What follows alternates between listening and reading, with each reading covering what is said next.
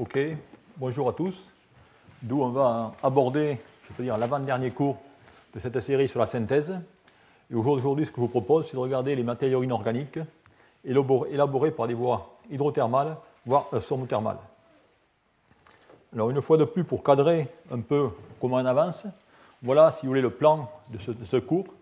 On a commencé à couvrir pas mal de choses, puisqu'on a couvert directement les, les, systèmes de haute température ainsi que les hautes pressions. D'où, et la dernière fois, on a regardé euh, finalement euh, les synthèses en sel fondu, voire en liquide ionique. Nous là maintenant, ces derniers cours, on va aborder ce que j'appellerais la méthode de chimie douce. On a vu un peu, vous avez vu un cours sur la biominéralisation, et aujourd'hui, ce qu'on va voir, effectivement, c'est ces synthèses hydro-solvothermales. Et vous allez voir que c'est certainement une des, des approches de synthèse les plus importantes et les plus répandues de nos jours. Alors, cette approche de synthèse, eh bien, on va un peu voir son histoire. D'abord, le mot hydrothermal, eh bien, ça provient du grec d'origine grecque, dans lequel hydro signifie eau et thermos chaleur. Et c'est d'ailleurs le mot a été utilisé la première fois par un géologue britannique par le nom de Roderick Murchison, qui a décrit directement ce procédé, comme indiqué ici, par l'effet de la température et des pressions élevées sur les changements au niveau de la côte terrestre et comment cela va modifier notre paysage, et ainsi de suite. Et c'est la raison pour laquelle on va voir par la suite comment, au niveau terrestre, eh bien, ces approches hydrothermales sont, je dirais, très répandues. Alors, si on regarde encore l'histoire, eh on s'aperçoit que les premières tentatives d'imitation de la nature, finalement, d'essayer de refaire ce que la nature avait fait avant nous et bien longtemps avant nous, eh bien, a été démontré la première fois euh, par tellement Carl Emil van Schaffel, qui a directement fait croître les premiers cristaux de quartz dans une marmite à pression. Donc vous voyez ici, avec le couvercle, et ainsi de suite. Vous allez voir, on va revenir souvent sur cet exemple, car ce n'est rien d'autre exactement que les bases de la synthèse hydrothermale. Par la suite, en 1848, Robert Bunsen a fait croître des cristaux de carbonate de barium ou de carbonate de strontium à 200 degrés C sous une pression de 15 bars dans des ampoules scellées. Et je dirais, pendant ce temps, et jusque dans les années 1950, eh bien, cette synthèse hydrothermale a demeuré, je dirais, l'expertise des géologues, ainsi de suite. Et à partir de 1950, eh il y a eu une totale explosion de ces approches de synthèse hydrothermale, comme on peut le voir ici. C'est la raison pour laquelle, si vous regardez la littérature, vous avez beaucoup de mots dans hydrothermal, vous avez solvothermal, bon, je vais le définir ici, on va utiliser solvothermal seulement lorsqu'on va opérer un milieu non aqueux. Ensuite, il y a alcothermal, glycothermal, amnothermal, dépendant directement des euh, types de milieux dans lesquels vous allez opérer. Et vous pouvez voir aujourd'hui que tout ça, on va le voir, repose sur la technologie des fluides, des fluides euh, supercritiques. Alors, cette synthèse hydrothermale, comme je l'ai dit, eh bien, elle se répand de façon énorme, c'est ainsi. Elle a ses origines, je dirais, dans, ou ses racines qui sont en train de pousser au niveau de la biologie, de la chimie, de la physique, voire et bien sûr de la géologie. Et vous avez ici toutes les applications au jour d'aujourd'hui de cette synthèse hydrothermale. C'est-à-dire qu'elle touche tous les domaines, y compris, bien sûr, les domaines de l'environnement et du recyclage. Et vous pouvez voir ici, l'hydrothermale, on trouve beaucoup de, de, définitions. Vous avez les transformations hydrothermales, les décompositions hydrothermales. Je ne vais pas toutes les énumérer, le recyclage hydrothermal. Enfin, pour vous dire directement l'importance que requiert cette synthèse hydrothermale aujourd'hui dans notre société. Alors finalement, cette synthèse hydrothermale, elle repose sur quoi? Eh bien, Elle va reposer, comme je vous l'avais dit, sur le fait d'avoir de l'eau dans l'état supercritique. Et c'est la raison pour laquelle, comme base, je vous remets ce diagramme de phase de l'eau, dans lequel vous avez ici la pression et la température, où vous pouvez directement voir les différents états de l'eau. Vous avez l'état solide, l'état liquide et l'état gazeux, avec ce que vous connaissez très bien qui est le point triple, c'est-à-dire le point de conjonction, vous avez coexistence d'un état solide, liquide et gazeux. Et ensuite, vous avez ici le point critique. C'est quoi ce point critique? Eh bien, c'est tout simplement le point dans lequel vous n'avez pas directement de transition de phase entre le liquide et le gaz. C'est-à-dire que cette transition de phase est impossible. Et c'est directement dans ces domaines que la synthèse hydrothermale va directement avoir lieu. Parce que pourquoi? Eh bien, lorsque vous êtes directement dans ce régime, l'eau va avoir des propriétés totalement différentes. C'est-à-dire qu'en ce cas, il va y avoir un pouvoir solubilisant très important, une viscosité faible et ainsi de suite. Tout ça va directement modifier les synthèses qu'on va pouvoir effectuer. Et c'est la raison pour laquelle je dirais que l'eau va être un acteur majeur dans de nombreux processus géochimiques et environnementaux. Et on va voir cela. En effet, on est entouré d'effets dans lesquels vous avez la synthèse hydrothermale. D'où il, va vous falloir des fluides hydrothermaux Eh bien, c'est ce que la nature sait faire de façon très simple. En effet, si vous prenez un système hydrothermal, il va se former quand l'eau du sous-sol est chauffée par des roches magmatiques, comme on peut voir ici, et cela se traduit à vos yeux par différents effets, que sont dans ce cas les fumerolles, qui ne sont rien d'autre que, que des, dégagements gazeux de vapeur qui se trouvent directement autour des volcans, près des cratères. Vous avez directement les geysers, qui sont des sources d'eau, je dirais intermittentes, qui rejettent directement de l'eau à de hautes pressions et de hautes températures. Et bien sûr, vous avez aussi ce qu'on appellerait les hot springs. Bon, dans tout ça, je dirais, beaucoup de touristes adorent directement euh, ces coins d'eau chaude et ainsi de suite. D'où voilà, si vous voulez, un peu, je dirais, les flux hydrothermaux que l'on a directement sur notre planète. Eh bien, c'est ça, finalement, qui est responsable pour tous ceux qui nous entourent. En effet, je pourrais dire qu'en ce cas, l'aberration hydrothermale eh bien, va tout simplement être responsable pour les beaux paysages qu'on peut voir ici. Ensuite, cette eau, comme on va le voir, elle va être capable d'avoir un pouvoir solubilisant très important, de solubiliser, je dirais, euh, des matières premières, des oxydes, ainsi de suite, et de pouvoir directement les relarguer lorsque sa température va changer. C'est-à-dire qu'il va y avoir un transport de matières premières, et on va pouvoir, dans ce cas, faire la croissance cristalline. Et c'est ce que la nature fait. C'est-à-dire que tous les cristaux, ou je dirais la plupart des cristaux à 90%, qui existent dans la nature, sont le résultat de synthèse hydrothermale qui se passe au cœur de notre planète. Alors si on regarde finalement notre planète, j'espère que vous êtes convaincu qu'au jour d'aujourd'hui, bien la planète, on peut la décrire finalement comme une cocotte minute. Une cocotte minute pour la bonne et simple raison, c'est que dans ce cas, eh bien, vous allez voir les eaux thermales que j'ai mentionnées qui vont être directement chauffées par les roches magmatiques, et on va avoir directement ces chemins de convection. L'eau chaude qui va être chargée, je dirais, de minéraux va monter, va se refroidir à la surface. Il va y avoir dans ce cas une étape de sursaturation dans laquelle les composés vont directement se déposer, et ensuite elle va être refroidie, redescend. Et vous avez directement ce circuit continu, cette convection de fluide thermique. Bien ça, c'est exactement la même chose que vous avez dans votre cocotte minute ou votre marmite lorsque vous cuisinez.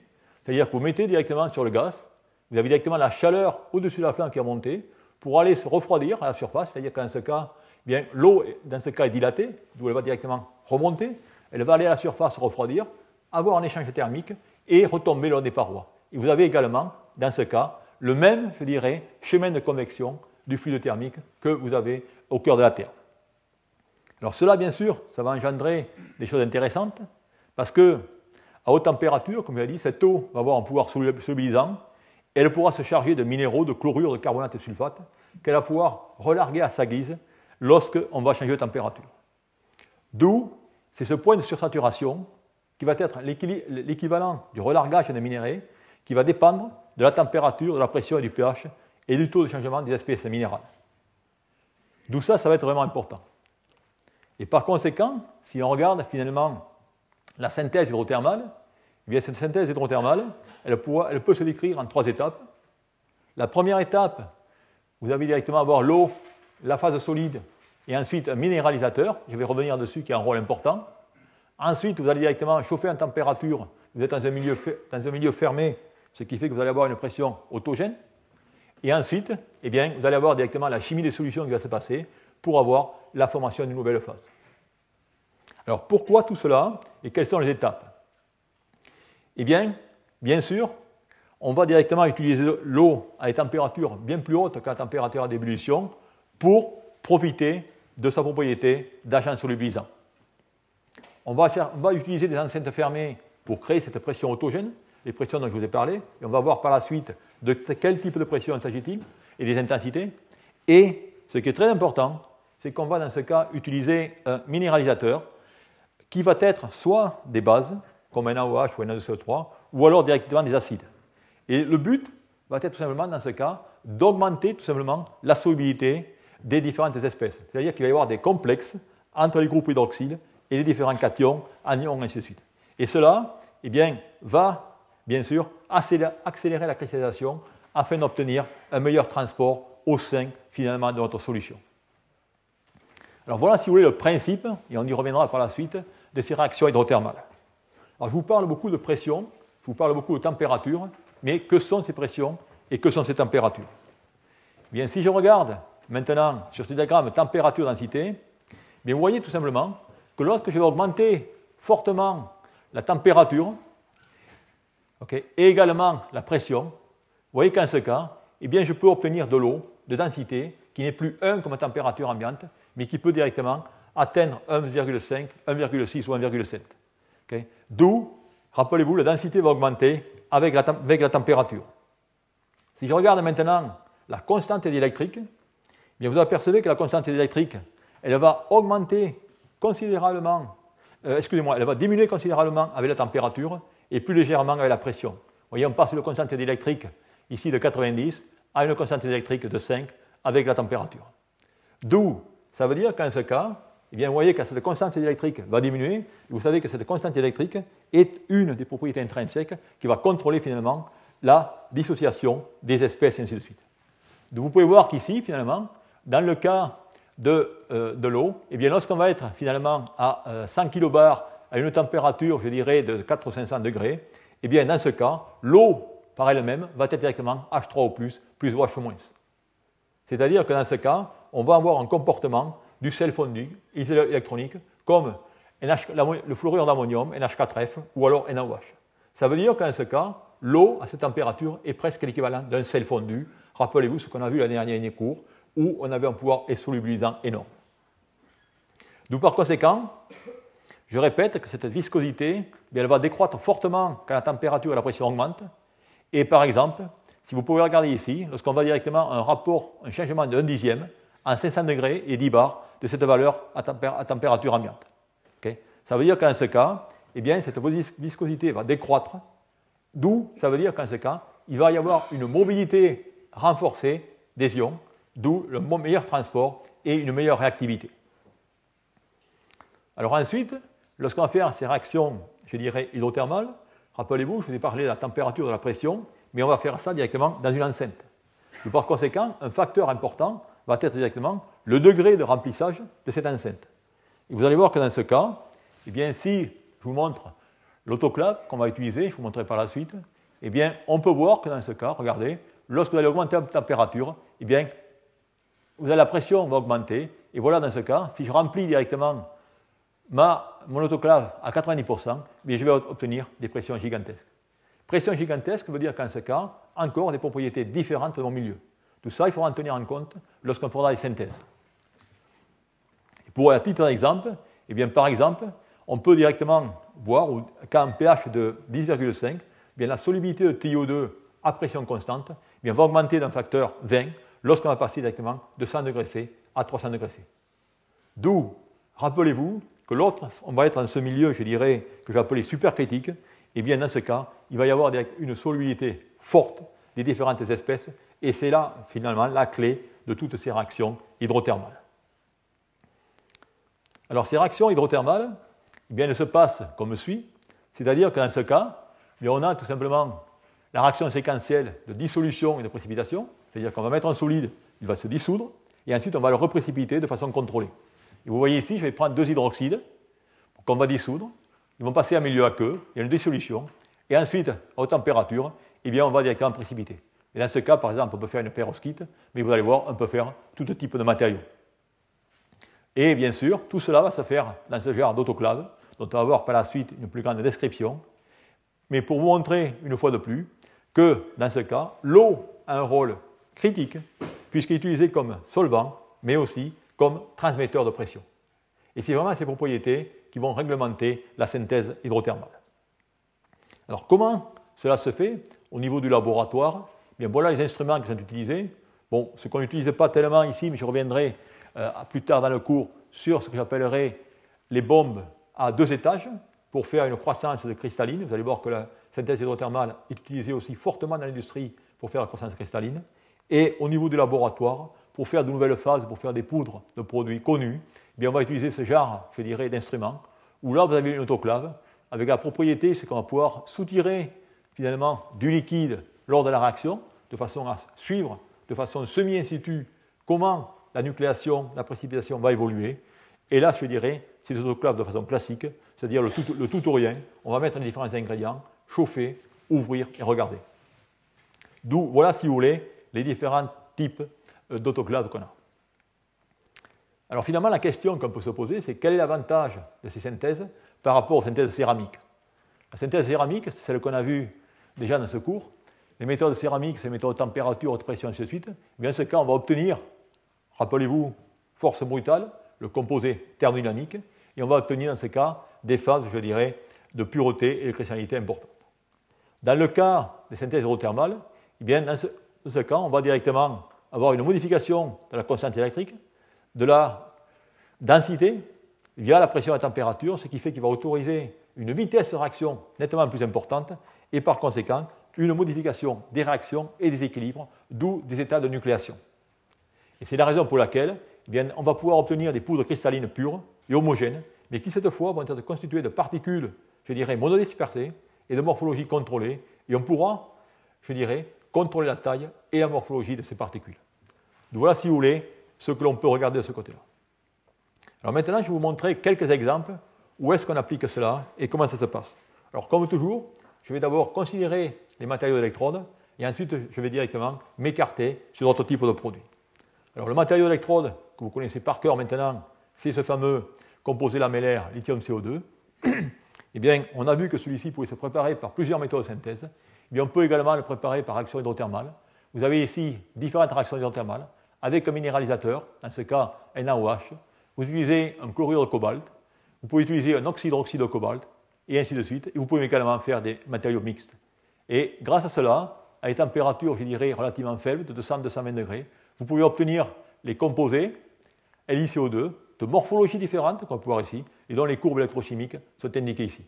Alors, je ne vais pas aller dans ces courbes électrochimiques, mais on peut s'apercevoir ici que c'est la synthèse numéro 1 qui produit la meilleure courbe, la synthèse numéro 2, excusez-moi, qui produit la meilleure courbe électrochimique en raison du caractère, je dirais, nanoparticulaire du matériau obtenu.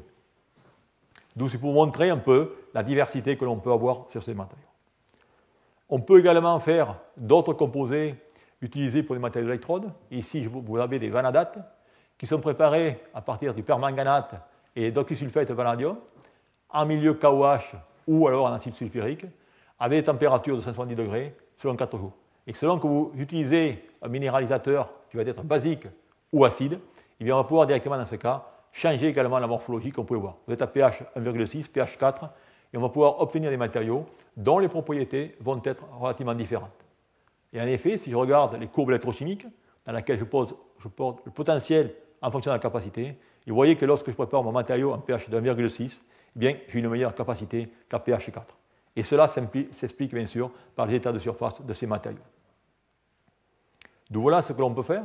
Ensuite, le matériau qu'on a déjà vu encore maintes fois, qui est dans ce cas ce fameux lithium phosphate de fer, eh bien, rappelez-vous ce matériau par synthèse céramique, on peut le préparer à 700 degrés C, eh bien maintenant, on peut par cette synthèse hydrothermale le préparer à 200 degrés C.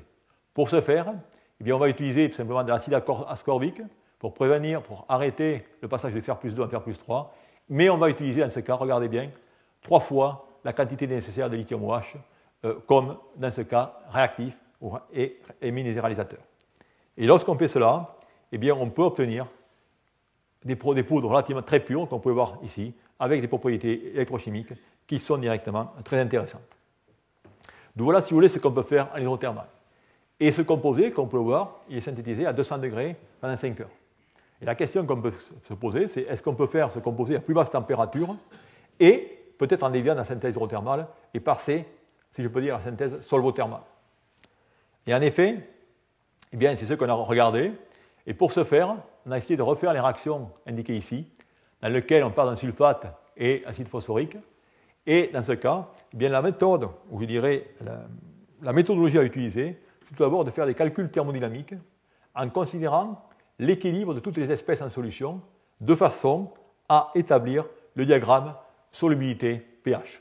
Et à partir de ce diagramme de solubilité pH, eh bien, on peut déterminer quelles vont être les espèces solubles et non solubles, et surtout savoir dans quel domaine pH on va travailler. Et par exemple, en ce cas, eh bien, on peut s'apercevoir qu'en pH 7 ou 8, on peut arriver à préparer cette phase. Et la difficulté, c'est que si on veut la préparer par solvothermal dans l'eau sans pression autogène, eh bien, on n'y arrive pas car ce composé ne précipite pas en dessous, en dessous de 100 degrés C. Et l'astuce en ce cas eh a été d'utiliser directement un solvant diméthylsulfoxyde, comme DMSO, qui a un point d'ébullition plus élevé et qui va nous permettre d'atteindre des températures de 110 à 115 degrés, température à laquelle eh la phase lithium FePO4 va précipiter. Et si on fait ça, eh on obtient des produits et on peut ensuite jouer sur la, sur la cinétique pour ajuster la nucléation de ces différentes particules et avoir des formes diverses comme indiqué ici. D'où voilà, si vous voulez, ce que l'on peut faire. Alors, comme vous voyez, lorsqu'on fait ces synthèses hydrothermales, on est en train de, parler de complexes en solution, c'est-à-dire d'espèces solubles. D'où il faut à tout prix connaître quel est le diagramme, les stabilités en fonction du pH, et ainsi de suite, de ces différentes espèces. Et c'est la raison pour laquelle eh bien, je voudrais introduire rapidement ici les diagrammes qui sont très importants à connaître, qui sont les diagrammes de Pourbet. Alors ces diagrammes de Pourbet, c'est relativement simple. Pour les comprendre, il suffit de regarder et de voir que lorsque vous êtes directement en bas, vous avez des formes réduites, en haut des formes oxydées, et lorsque vous êtes directement à gauche, vous avez les formes acides, et à droite, les formes basiques.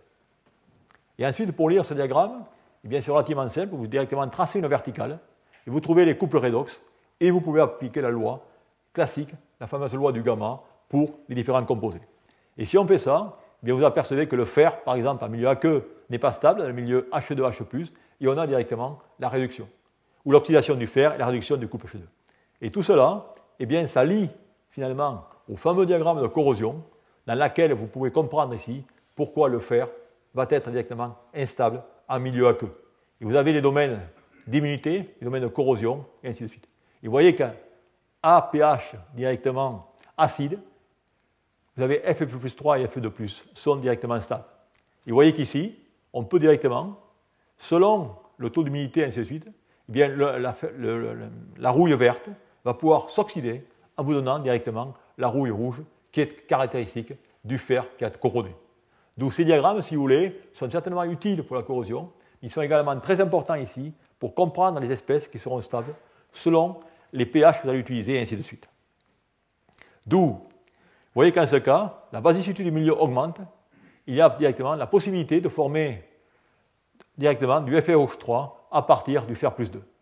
Et ça, si vous voulez, ça pose un problème lorsqu'on fait des réactions à milieu basique, c'est-à-dire que dans ce cas, si vous faites des réactions à l'air, vous allez avoir une évolution ou un risque d'évolution de fer plus 2 en FeOH3. Bien, je vais vous montrer une astuce que l'on peut faire pour arrêter cela. Et cette astuce va considérer à utiliser ce que j'appellerais des bases latentes.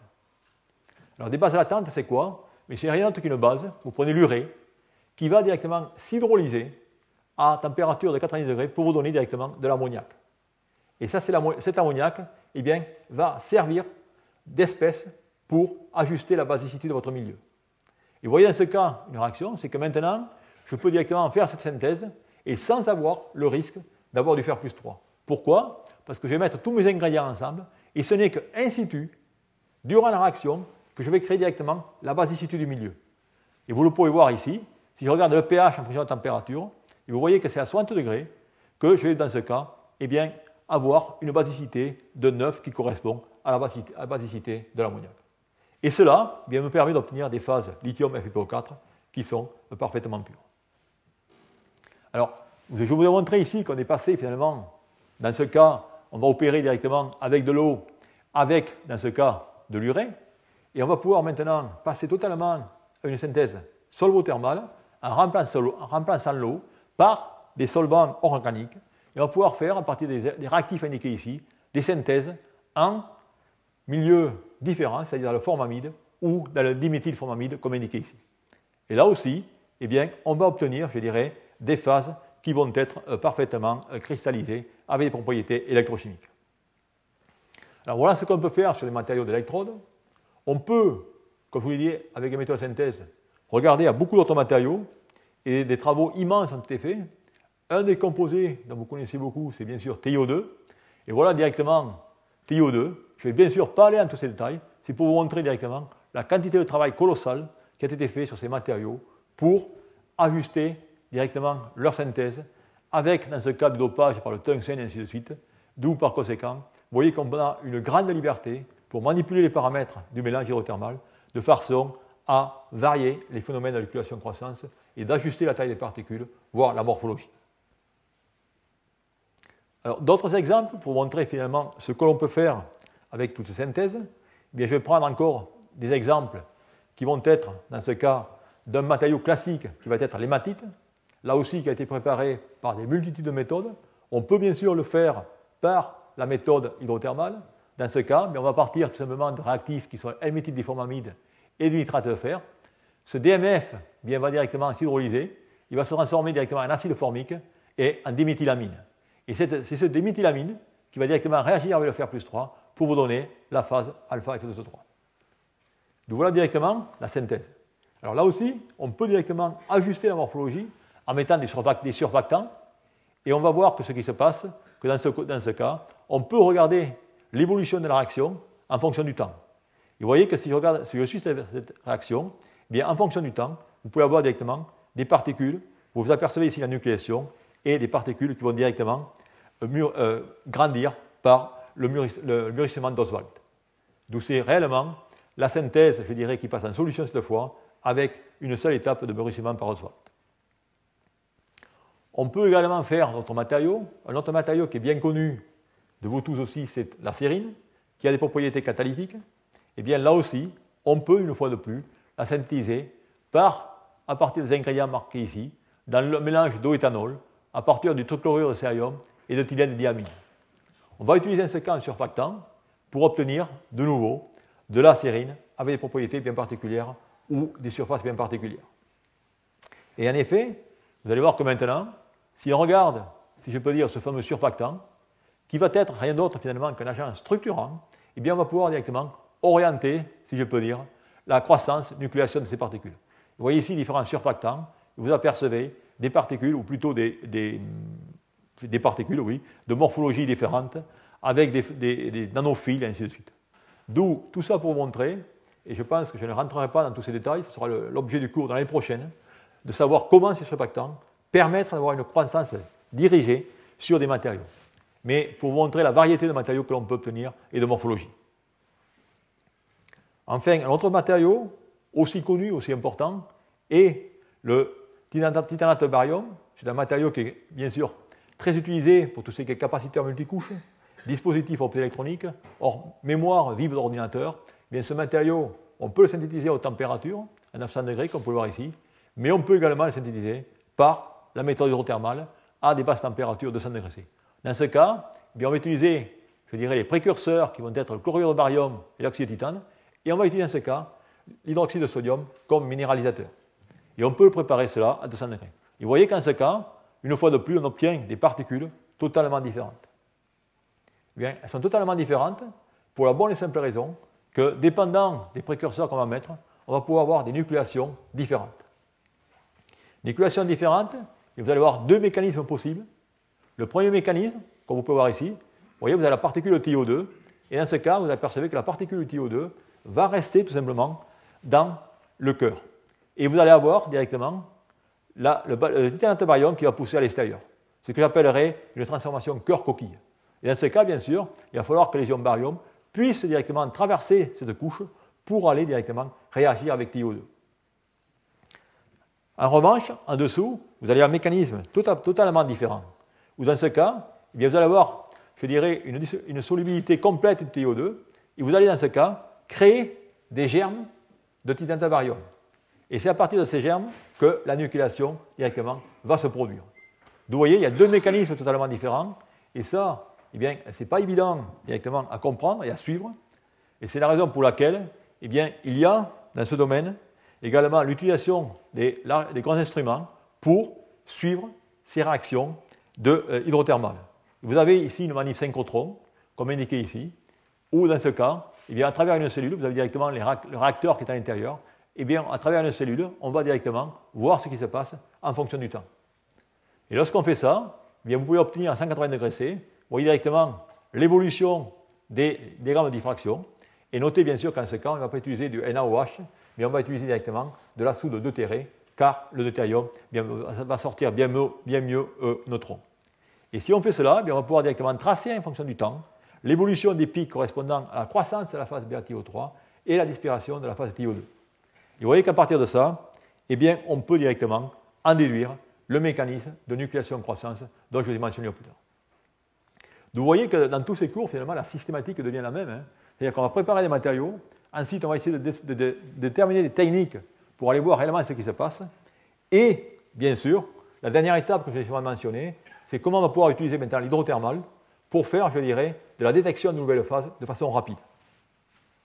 Et là, je voudrais partager avec vous certaines, certaines manips qui sont faites récemment, qui sont, je dirais, euh, très euh, intéressantes, où des gens ont, finalement euh, mis au point un système, je dirais, laboratoire de, combinaison chimique ou de combinatoire. C'est-à-dire qu'en ce cas, eh bien, voilà ce qu'on a fait jusqu'aujourd'hui. On a les autoclaves, je l'ai mentionné, avec à l'intérieur des téflons. Et là, je l'ai mentionné au départ, on fait une expérience et c'est directement tout ou rien. On a fait le matériau, on ne l'a pas fait. Bien, ce que les chercheurs, je dirais, de Chicago ont mis au point, c'est, je dirais, une méthode combinatoire de faire l'hydrothermal. Vous allez voir, c'est de façon très simple. C'est-à-dire que dans ce cas, eh bien, ils vont directement utiliser des poches de téflon, c'est-à-dire des réacteurs simples, oui, plusieurs réacteurs qui vont tous mettre dans la même autoclave. Et dans ce cas, eh bien, ils vont pouvoir directement utiliser une série de, compositions pour finalement aller mettre des points dans un diagramme ternaire. Alors qu'est-ce qui se passe? Vous allez remplir directement ces, poches de téflon avec les réactifs et il joue sur le fait que le téflon va être perméable à l'eau au-dessus de 150 degrés. Ce qui fait qu'au-dessus de 150 degrés, eh l'eau va migrer directement dans chacun des sacs. Ils vont avoir directement une série de compositions et de réactions. Bien, grâce à cela, ils ont pu mettre une grosse quantité de nouveaux matériaux à jour. je vais montrer un exemple. Voilà directement la synthèse thermale dans le système argent, vanadium, acide fluorhydrique. Voilà directement le départ. Ag2O, HF comme minéralisateur en ce cas, V2O5. Et là, ils vont directement préparer, par exemple, une série de compositions dans cette partie du diagramme jaune ici indiqué ici. D'où ils vont directement préparer une quinzaine de poches qui vont toutes mettre dans la même autoclave. Ils vont faire la réaction à 150 degrés et ensuite des diffractions X pour matcher directement où est-ce qu'ils sont ici. Et bien, grâce à cela, vous allez voir que dans certaines des poches, vous allez trouver des cristaux. À partir de ces cristaux, eh bien, on peut résoudre la structure. Et là, ils ont mis un nouveau composé, qui est un composé de la formule Ag4 V2O6 F2. Et ce composé peut, bien sûr, ensuite être synthétisé à l'état de poudre avec les morphologies considérées et comme il le souhaite. Donc voilà, si vous voulez, je dirais un exemple assez attrayant d'utilisation de cette chimie combinatoire en autoclave pour préparer de nouveaux composés. Un autre exemple, aussi flagrant, si ce n'est même plus, c'est tout simplement la synthèse des phases de la phosphite. Alors bien sûr, ces phases, certaines avaient déjà été rapportées, mais ces chercheurs ont directement revisité l'ensemble de ces matériaux en synthèse hydrothermale. Et pour ce faire, la réaction qu'on peut voir ici, elle est relativement simple. Vous mettez directement l'oxyde d'alcalin dans le calinotéreux, vous mettez dans ce cas directement l'oxyde de métal 3D, et vous pouvez obtenir directement les phases ABO2. Par contre, la question là, c'est directement de savoir comment vous allez ajuster directement les propriétés des, euh, des oxydes alcalins avec celles directement des oxydes ternaires. Et bien là aussi, par la même approche, ils ont directement défini ou fixé l'oxyde alcalin ils ont varié directement les différents oxydes communiqués ici. Et grâce à cela, ils ont pu directement, rapidement, déterminer les différentes phases selon bien sûr l'acidité ou la basicité de ces différents oxydes. Et c'est ainsi que, en faisant ces, expériences avec l'oxyde, l'oxyde ou alors le trihydroxyde, eh bien, ils ont pu obtenir directement de nombreuses phases de dalaphocytes dont la structure est lamellaire. Vous voyez ici les atomes de cuivre ou d'argent qui se situent directement entre les feuillets. Tout cela pour vous indiquer finalement la richesse de ces synthèses hydrothermales pour la, préparation de nouveaux matériaux, et ainsi de suite. Alors un dernier point qu'il faudrait couvrir, que j'ai mentionné au départ, c'est que, outre cette synthèse de nouveaux matériaux, de nouvelles phases, on peut également utiliser cette, synthèse hydrothermale pour faire de la croissance cristalline. Et en effet, dans ce cas, eh bien, on va utiliser, comme vous pouvez voir ici, Maintenant, ces genres d'autoclaves, qui je vais appeler, sont à deux compartiments. Vous voyez Comme indiqué ici et indiqué. Bon, on va, voir, on va comprendre et voir comment cela fonctionne avec ce schéma indiqué ici, où maintenant, eh bien, je vais avoir cette autoclave avec deux compartiments dont la température va être différente de 10 à 15 degrés C. Et qu'est-ce qui va se, passer Je vais mettre en ce cas directement ma solution, et ensuite, eh lorsqu'on va chauffer, il va y avoir une convection dans laquelle la solution enrichie en espèces directement solubles va monter, va aller directement cristalliser et se refroidir sur le cristal pour ensuite revenir au bas pour de nouveau s'enrichir de nouveau. Et ainsi, on pouvoir faire de la croissance cristalline de différents cristaux par cette méthode. Et là, vous allez voir, comme cette méthode a été utilisée, je dirais, industriellement pour faire de nombreux cristaux de différentes espèces et ainsi de suite. Un exemple, eh c'est la synthèse des cristaux de quartz qui se fait comme indiqué ici, avec ce même compartiment, avec basse température, euh, haute température et basse température, pour avoir dans ce cas la croissance en haut. On va utiliser dans ce cas un dioxyde de sodium comme minéralisateur, qui va permettre d'augmenter la solubilité des différentes espèces de silice, ainsi de suite, et d'obtenir des cristaux. Et par cette méthode, eh on peut obtenir des cristaux, je dirais, des kilogrammes, après 10 jours, je dirais, de synthèse. Et ça, ça été utilisé pour les cristaux de quartz. Ça peut être utilisé encore mieux pour de plus beaux cristaux. Vous avez ici directement des cristaux d'émeraude qui ont été fabriqués par ici. Et dans ce cas, on va utiliser directement une autoclave, si je peux dire, à trois températures, avec une zone froide au milieu, une zone chaude dans laquelle on va utiliser dans ce cas de la silice, et bien sûr, on va utiliser en bas les autres ingrédients que sont l'alumine, l'oxyde de beryllium et euh, des oxydes de chrome pour dopage par chrome. Le principe est la même chose, on va chauffer, on va, on va générer cette convection qui va faire en sorte que on va y avoir directement un flux qui va aller de la zone chaude à la zone froide pour faire accroître le cristal, et ainsi de suite. Et dans ce cas, une fois de plus, vous voyez, on va utiliser un, un chlorure d'ammonium comme minéralisateur. Bien cela nous permet d'obtenir les cristaux d'émeraude dont la formule est indiquée ici. Alors on peut directement, dans ce cas, eh obtenir une quantité de cristaux. Et vous avez ici une liste de cristaux qui ont été obtenus par cette méthode hydrothermale, cette croissance Vous avez du rubis, du oxyde de carbone, des grenats, corindum, et ainsi de suite. D'où, j'espère, nous avoir convaincu de la richesse de cette méthode hydrothermale pour préparer directement des différents matériaux à l'état de poudre, de nouvelles phases, voire de nouveaux cristaux, ou des euh, reproduire des cristaux. Eh bien, si vous voulez, c'est ce que je voulais vous dire sur la synthèse hydrothermale. Et maintenant, je voudrais terminer ce cours par une autre dimension de synthèse hydrothermale qui est juste, qui se propage ces temps-ci, c'est la façon de chauffer les échantillons. Et vous allez voir que là aussi, il y a eu, je dirais, un changement drastique ou une évolution de cette synthèse hydrothermale selon le moyen de chauffage.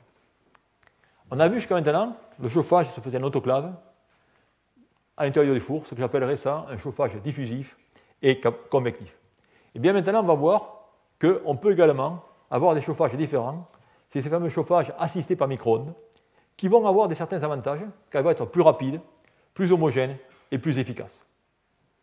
Alors finalement, c'est quoi ce chauffage par micro-ondes eh bien, ce chauffage par micro-ondes, eh bien, il va générer de la chaleur par deux mécanismes. Ces deux mécanismes vont être la polarisation dipolaire et la conduction ionique. Alors la polarisation dipolaire, eh bien, on va directement avoir des particules ou des molécules dipolaires qui, dans ce cas, vont osciller à une vitesse déterminée. Et lorsqu'on va directement envoyer notre radiation électromagnétique, eh il va y avoir un couplage entre cette oscillation dipolaire et l'oscillation des radiations électromagnétiques. Et bien sûr, il va y avoir une certaine valeur au-delà de laquelle eh bien, ces oscillations ne pourront plus suivre finalement le champ de radiation électromagnétique. Et dans ce cas, on va avoir ce qu'on appelle une perte d'électrique. Et cette perte électrique qui va directement conduire au réchauffement. Et on a également ensuite le mouvement des charges, et on verra ça, l'importance sous peu, où dans ce cas, finalement, l'échauffement, le réchauffement, se fait tout simplement par l'effet Joule, comme indiqué. D'où, quand on aura des synthèses à faire, il sera directement important de savoir si on va avoir un chauffage par constante électrique ou par perte d'électrique, ou alors un chauffage par conduction ionique. D'où ça, ça va être un point relativement important. Alors si je considère maintenant le cas des moments dipolaires ou du chauffage par la polarisation dipolaire, eh bien dans ce cas, lorsque je vais avoir directement un milieu diélectrique, eh bien, euh, pour déterminer finalement l'efficacité, je vais la déterminer par cette tangente delta qui va être le quotient de epsilon double prime, qui va être directement la perte diélectrique, c'est-à-dire l'efficacité de la conversion de la radiation électromagnétique en chaleur, divisé par la constante électrique du milieu. Et ça, bien sûr, ça va se faire à une fréquence bien définie, comme vous pouvez le voir ici. Et cette tangente delta va dépendre de la fréquence, c'est-à-dire de la perméabilité du milieu. Et dans ce cas, eh bien, on va travailler, je dirais, à une fréquence de 2,45 GHz pour la bonne et simple raison, c'est que les autres fréquences sont utilisées soit pour les télécommunications, soit directement pour les militaires. D'où c'est pour ça que les micro-ondes vont directement travailler à cette fréquence bien définie qui est de 2,45 GHz. Alors ici, vous avez, comme vous pouvez le voir, des euh, tangentes delta pour différents types de solvants. Vous voyez qu'en ce cas, l'éthylène glycol, 1,35, ou l'eau, vous voyez que l'eau est 0,123. Ça veut dire que cette tangente delta eh bien, va finalement déterminer le pouvoir solubilisant de ces différents solvants. Et notez, vous voyez que dans le cas du pyrex, du téflon ou du quartz, eh bien, dans ce cas, on a une tangente delta qui est nulle. C'est la raison pour laquelle eh bien, on va utiliser directement ces matériaux comme récipient lorsqu'on va aller faire la synthèse micro. Alors, un point qui est vraiment important lorsqu'on fait cette synthèse, c'est de savoir finalement comment ces pertes électriques vont évoluer en fonction des températures. Et bien pour cela, je vous ai mis ce tableau dans lequel vous avez finalement l'évolution de cette tangente delta avec la température. Vous voyez que finalement, dans le cas des solvants, il y a une décroissance rapide de cette tangente delta avec la température.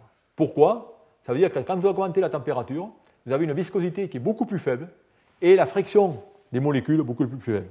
Ce qui fait que dans ce cas, le chauffage est moindre. Par contre, maintenant, si vous avez un chauffage, je dirais, par conduction ionique, et vous prenez les liquides ioniques, vous voyez qu'en ce cas, c'est l'opposé. C'est-à-dire qu'en ce cas, eh bien, l'échauffement ou la tangente delta va augmenter fortement dans le cas des liquides ioniques.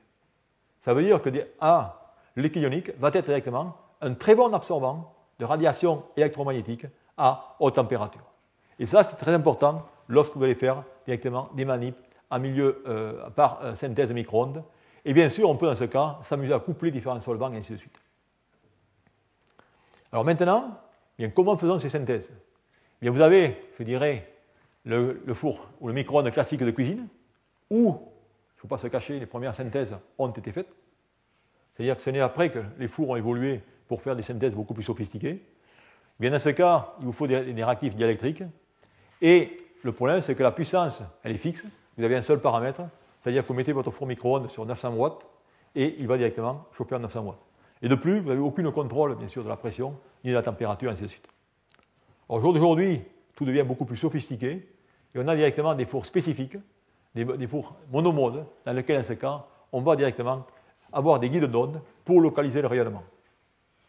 Vous avez, dans ce cas, les différents instruments que vous avez aujourd'hui. L'échantillon va aller à l'intérieur de cette cavité et les récipients qu'on va utiliser, eh c'est du carbure de silicium, dans certains cas, qui absorbe, je dirais, très bien, les ondes, euh, euh, les radiations électromagnétiques, ou alors, ce qu'on utilise le plus fréquemment, c'est tout simplement le Pyrex, comme indiqué ici. Et l'avantage de ce système, c'est qu'on peut utiliser maintenant, on peut aller jusqu'à la température de 300 degrés C, mais on peut aller également jusqu'à des pressions de 20 à 30 bars, c'est-à-dire qu'on est directement, encore une fois de plus, dans des conditions, je dirais, hydrothermales. Alors, finalement, comment est ce fameux chauffage micro-ondes eh Bien, Pour ce faire, vous regardez ici deux types de chauffage. Vous avez directement le même tube à essai que vous allez placer directement dans le chauffage par les parois, bon, euh, un bain d'huile, ainsi de suite, et un chauffage micro-ondes. Vous voyez directement, l'uniforme, vous voyez directement qu'un chauffage micro-ondes est beaucoup plus efficace qu'un chauffage par les parois. Alors là aussi, il faut faire attention, car si on regarde de près, ce n'est quand même pas totalement exact, parce que si on fait une simulation de ce chauffage, je dirais après deux secondes, vous voyez qu'en ce cas, vous avez également des inhomogénéités dans ce chauffage. D'où là aussi, ça dépend finalement des matériaux que vous utilisez, et bien sûr, dans ce cas aussi, on a également des, euh, pour agiter des aimants, et ainsi de suite. D'où le message de tout ça, c'est-à-dire que si on fait la synthèse, je dirais, hydrothermale assistée par un chauffage micro-ondes, eh bien, tout simplement, il nous faut des milieux absorbants au micro-ondes, c'est-à-dire des solutés polaires avec un large tangente delta, ou bien sûr de très bons conducteurs pour et également une agitation. Alors comment fait-on ça?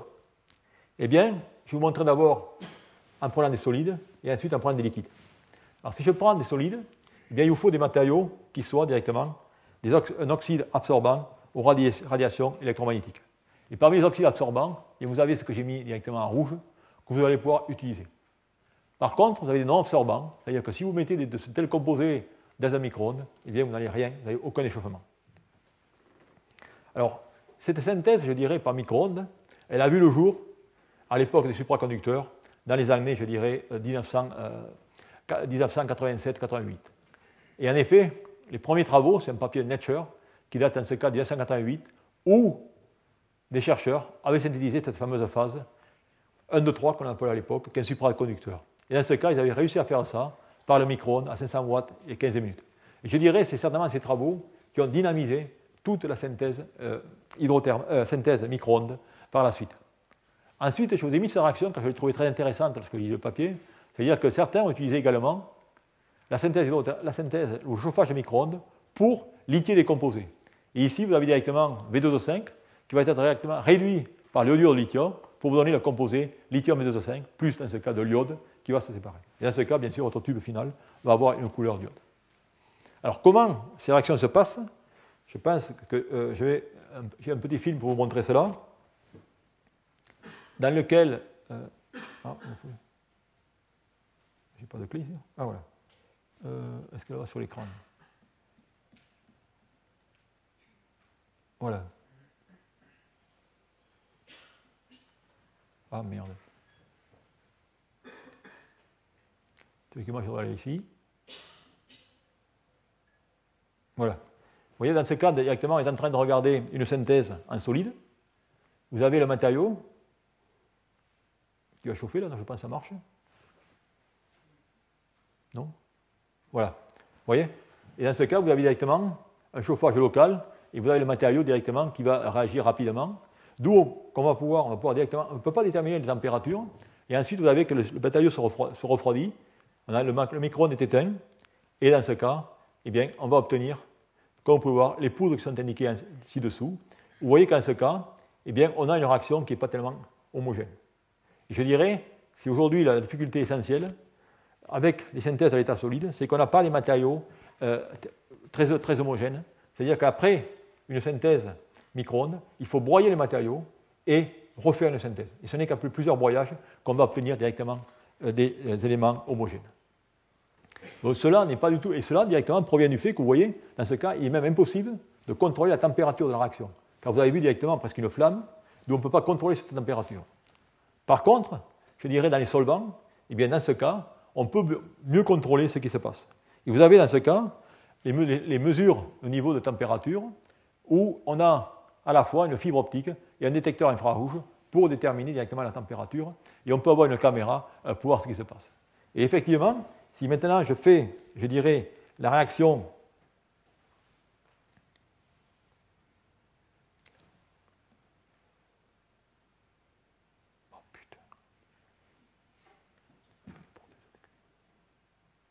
Alors théoriquement, alors, est ma clé ouais,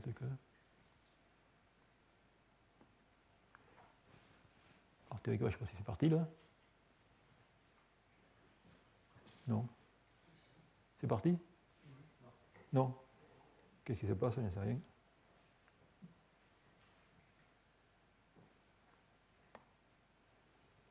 Voilà. Dans ce cas, vous avez une réaction directement à l'état liquide. Vous allez voir ce qui se passe. C'est-à-dire est en train de chauffer le produit. Voilà. Voilà le micro-ondes vous voyez directement la réaction qui se passe. Et là, on va arrêter le micro-ondes.